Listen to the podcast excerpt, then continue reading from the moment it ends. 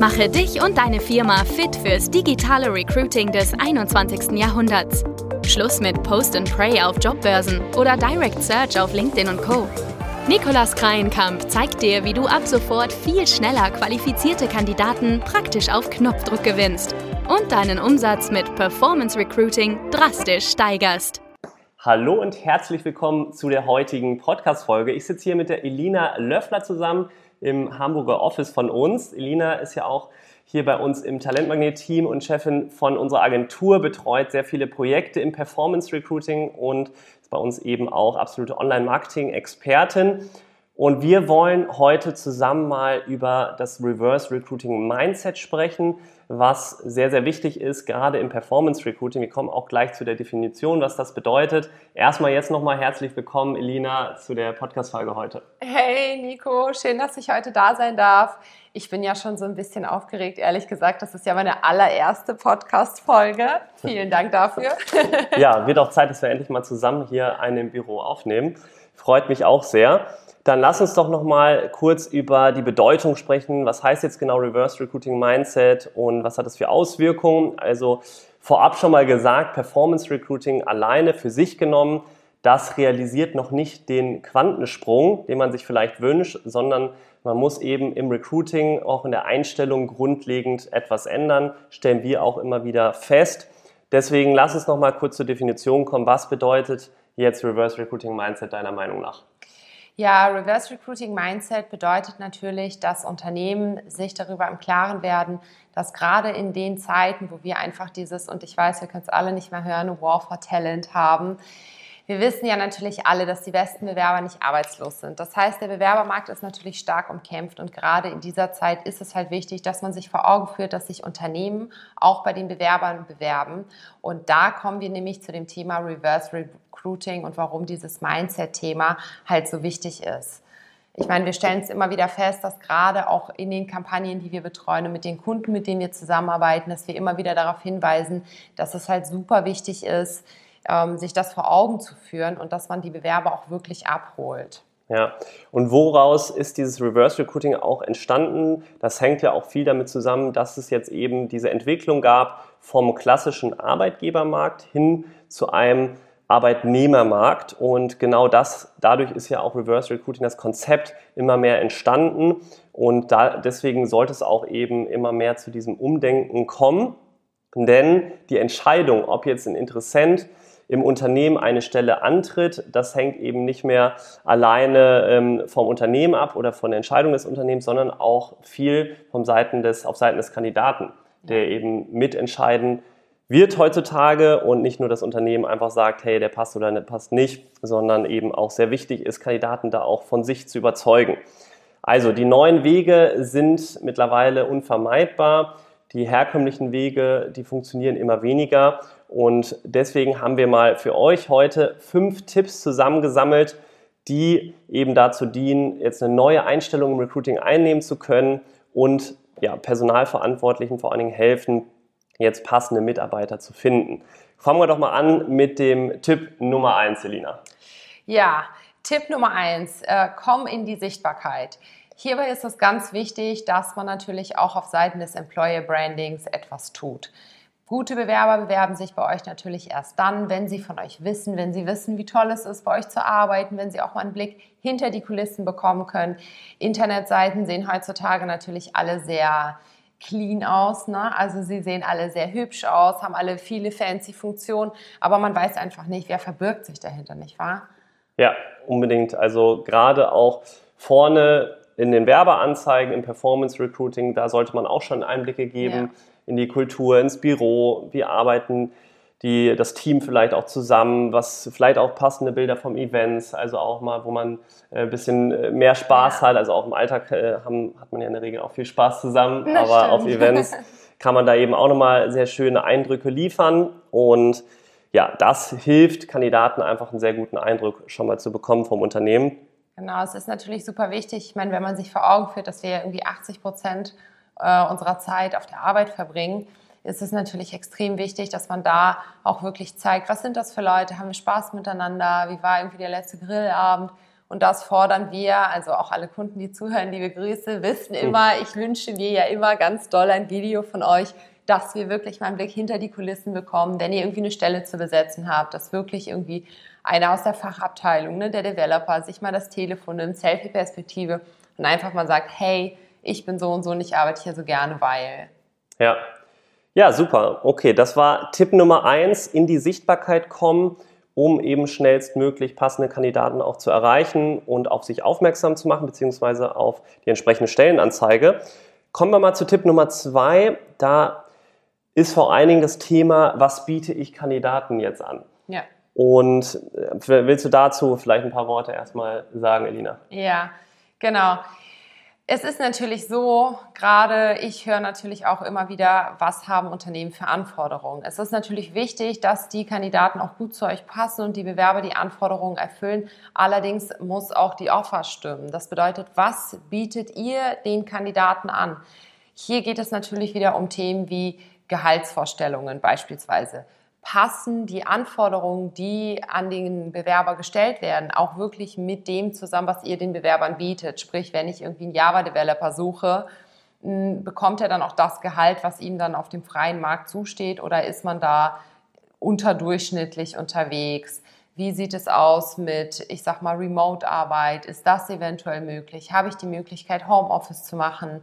Denn gerade wir verbringen ja sehr viel Zeit auf Arbeit, muss ja auch irgendwie das kohärent sein und dass ich auch irgendwie mein, mein Leben in die Arbeit integrieren kann oder die Arbeit in mein Leben integrieren kann und dass das halt alles in sich eine runde Summe wird. Ja. Ja, wie finde ich denn heraus, was ich jetzt den Kandidaten idealerweise anbieten, so, anbieten sollte? Also mhm. da gehört natürlich auch dazu, dass man mal im eigenen Team vielleicht fragt, warum jetzt aktuelle Mitarbeiter angefangen haben, beim Unternehmen ja. anzufangen. Dadurch kann man halt sehr schön erstens die Sprache erkennen, die diese Kandidaten vielleicht auch eben in ihrem Alltag so einnehmen, weil es ist ja auch super wichtig, dass man die Sprache dann auch spricht von den Kandidaten, die man sucht und ja, dann auch zu überlegen, was ist denn in der Region vielleicht den Kandidaten wichtig, was bekommen sie auch bei anderen Arbeitgebern in ja. der Region, weil dieses Wechselmotiv herauszufinden ist eben super wichtig, damit man dann am Ende auch weiß, was man den Kandidaten optimalerweise anbieten kann. Ja, das stimmt. Gut, dann, das war Tipp Nummer zwei, zu überlegen, was biete ich Kandidaten an, um entsprechend auch ja, überzeugend zu sein und auch von den anderen Arbeitgebern aus der Region herauszustechen. Tipp Nummer drei ist schneller und einfacher Bewerbungsprozess. Super wichtiger ja. Part. Dieses alte Modell, ich sehe teilweise immer noch sehr, sehr viele Karriereseiten, wo man erstmal fünf Klicks braucht, bis man überhaupt zu dieser Landingpage, sage ich mal, kommt, wo diese Stellenanzeige dann, äh, wo alle Details zur Stellenanzeige stehen. Und das dauert einfach zu lange, deswegen ist es umso wichtiger, dann kurzen, knackigen Prozess zu implementieren, wie zum Beispiel, ja, wir arbeiten ja häufig mit einem Bewerberquiz zusammen. Was ist so da deine Erfahrung, Elina, in den ganzen Agenturprojekten und worauf kommst du an? Ja, da kommt es natürlich darauf an, dass man in erster Instanz wirklich transparent ist. Transparenz in der Kommunikation nach außen, dass man halt wirklich sagt, okay, ähm, was für ein Unternehmen sind wir? Was sind unsere Werte? Was ist unsere Vision? Was macht uns aus? Was haben wir für eine Teamkultur? Sind wir beim Du? Sind wir beim Sie? Haben wir Everyday's Casual Friday Day? Oder muss ich in Krawatte und Anzug kommen? Das ist natürlich wichtig. Gibt es eventuell ähm, ein Office-Hund oder eine Office-Katze oder Office-Fische beispielsweise. Ja. ja. Dass man da einfach transparent ist in der Kommunikation, aber auch, dass man es den Bewerbern ermöglicht, die wichtigsten Key Facts direkt auf Anhieb zu sehen. Sprich, ja. was sind meine Vorteile? Gerade das ist natürlich sehr wichtig für die passiven Bewerber, die sich natürlich die Frage stellen, what's in it for me? Ja. ja ist das Gras auf der anderen Seite wirklich grüner. Ja. Weil bevor ich natürlich irgendwo hinwechsel und dann wieder eine neue Probezeit starte, möchte ich natürlich wissen, geht es mir da wirklich besser. Absolut. Die nächste Frage ist natürlich, wie sieht es mit den Herausforderungen aus? Sprich, was sind meine täglichen Aufgaben? Was muss ich denn überhaupt tun, wenn ich jetzt bei dir anfange zu arbeiten, Nico? Wie sieht so ein Alltag überhaupt aus? Genau. Genau, wie sieht der Alltag aus? Und dann halt auch natürlich die Möglichkeit, dass man sich kurz und schnell einfach bewirbt innerhalb von ein paar Klicks und das idealerweise auch für die Smartphone-Variante anbieten, ja. sodass die Kandidaten auch die Möglichkeit haben, sich schnell, ob sie jetzt im Bus sitzen oder auf dem Sofa sitzen, ja. schnell auf dem Smartphone sich mit wenigen Klicks bewerben können. Genau. Das ist auch damit gemeint mit diesem schnellen und einfachen Bewerbungsprozess. Jetzt haben wir viel über die Bewerbung an sich gesprochen. Es ist natürlich genauso wichtig, auch wenn die Bewerbung jetzt eingegangen ist, darauf zu achten, dass man extrem schnell reagiert bei den Kandidaten, weil die das einfach total wertschätzen und du dadurch einfach allein schon ja, einen guten Eindruck lieferst. Ja, das stimmt. Also schnelle Bewerbung ist natürlich so eine Sache. Also gerade, und das ist ganz wichtig, auch wenn wir über dieses Reverse Recruiting Mindset wieder sprechen, Oftmals ist es so, dass wenn ich mit Entscheidern spreche, wird das natürlich klar kommuniziert. Aber manchmal sickern diese Informationen nicht bis in die letzte Instanz durch. Das bedeutet, es ist ganz, ganz wichtig, dass die Personalverantwortlichen, die die, Bewer die, die Bewerbungen dann vorliegen haben, die die Interviews mit den Bewerbern führen, dass sie die wirklich auch abholen und für sich begeistern mhm. und wirklich einfach sagen, hey, warum ist das denn hier so cool bei uns zu arbeiten? Und das halt möglichst schnell. Das bedeutet, so den Zeitrahmen, den wir immer so vorgeben, ist immer so spätestens innerhalb von 48 Stunden. Am liebsten gleich und ganz direkt. Was natürlich wir machen, wir haben natürlich den Vorteil, wir haben unsere Tools, wir sehen es direkt, wenn sich ein Bewerber bewirbt. Und ich mache es immer unglaublich gerne, wenn ich dann nochmal den Moment dafür habe, dass ich wirklich direkt zum Hörer greife, den Bewerber anrufe und sage, ach hey Max, du hast dich hier gerade beworben. Und die Bewerber sagen dann immer, oh Mensch, woher wusstet ihr das? Wie geht denn das so schnell? Normalerweise wartet man Wochen, wenn nicht Monate und hört dann vielleicht am Ende gar nichts mehr von den, äh, von den Unternehmen. Und das ist dann natürlich sehr bitter. Und das führt natürlich auch wieder zu so einem, ich sag mal, faden Beigeschmack, dass die Bewerber dann vielleicht denken, naja, okay, nee, ich habe mich nicht so gut aufgehoben gefühlt, weil hat sich irgendwie keiner gemeldet oder es hat ganz lange gedauert. Im schlimmsten Fall ist dein Top-Kandidat dann einfach weg, weil gerade die guten Leute sind halt im Handumdrehen ja. begriffen. Ja, früher konnte man sich das noch leisten, heute eher schwierig. Ja, Auf gar nicht. Äh, schwierig ist gar nicht, genau. Ja, gut, dann kommen wir jetzt zu Tipp Nummer vier die Benefits oder die richtigen Benefits auch zu kommunizieren, die die Zielgruppe anspricht. Ja. Was würdest du da sagen, worauf kommt es da an? Ja, bei den Benefits sollte man nach Möglichkeit wirklich mal aus dem Vollen schöpfen. Also wir erleben es ja immer wieder, wir haben Kunden, die haben Benefits. Äh, es ist ein ganzer Katalog von Benefits, die man sich aussuchen kann. Andere haben äh, wenig bis gar keine Benefits.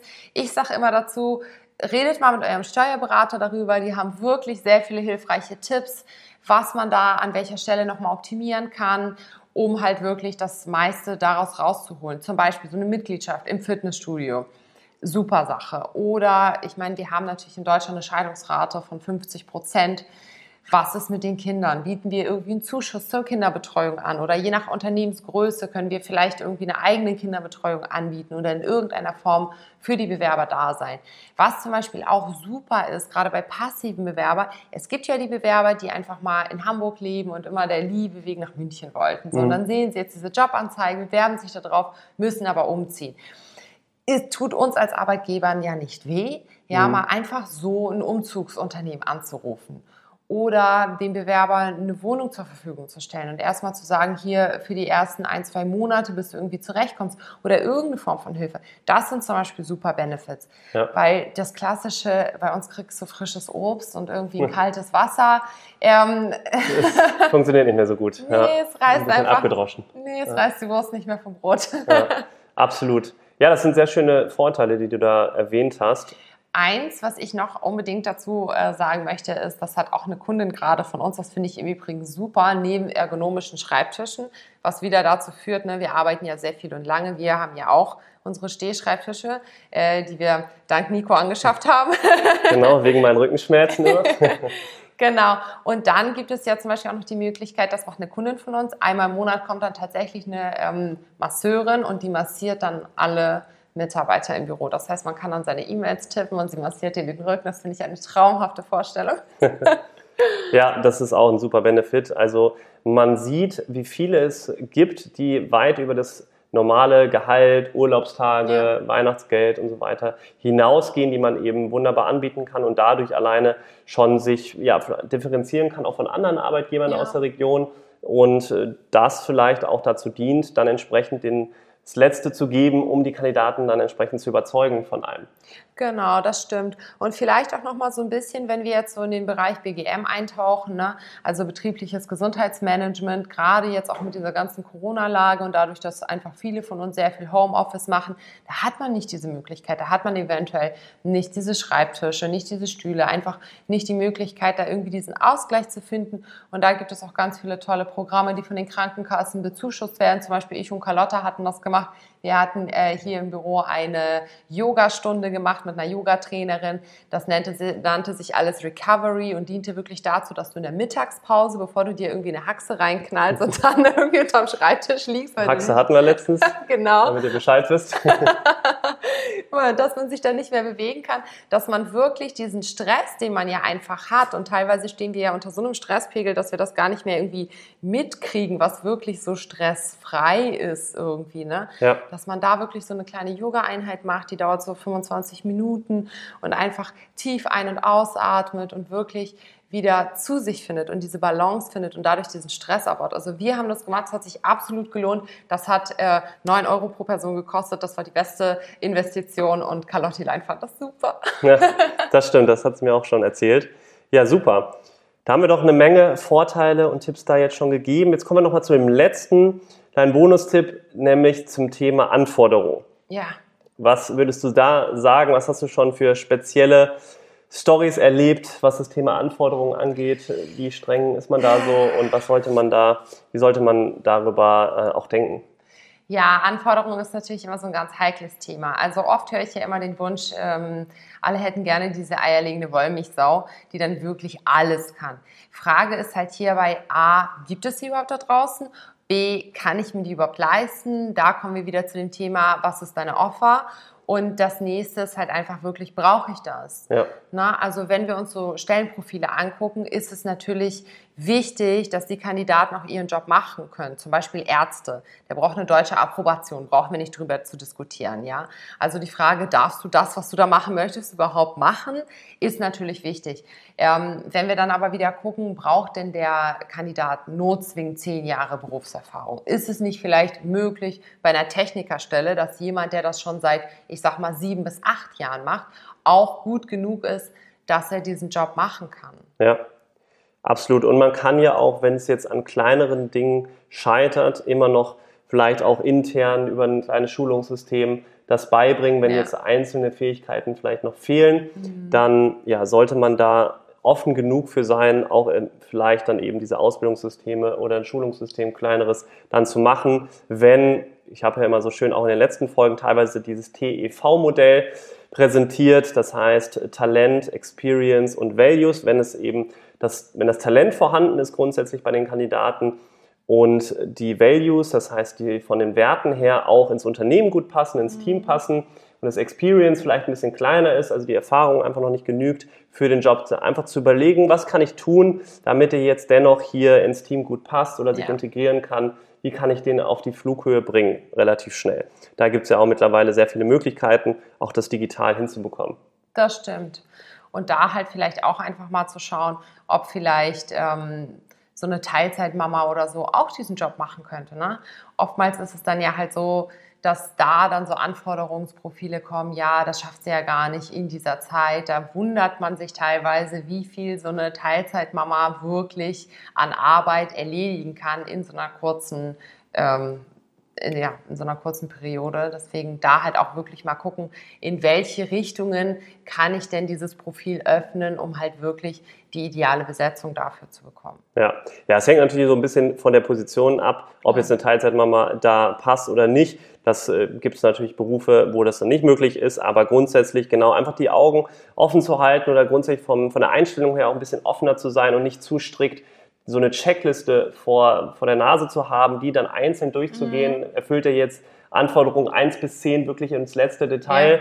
Und davon sollte man sich halt so ein bisschen entfernen, denn es gibt eben nur noch wenig Kandidaten, die wechselbereit sind, aber es gibt sie da draußen und da muss man eben entsprechend schauen, inwiefern man da ja, die perfekte Mitte findet mit den Kandidaten. Genau, und ganz wichtig, dass wenn ihr die Kandidaten gefunden habt, gerade passive Bewerber, einfach nochmal an das Reverse Recruiting Mindset denken und wirklich daran denken, wie wichtig es ist, diese Bewerber auch für sich zu begeistern. Denn oftmals sind passive Bewerber wie scheue Rehe.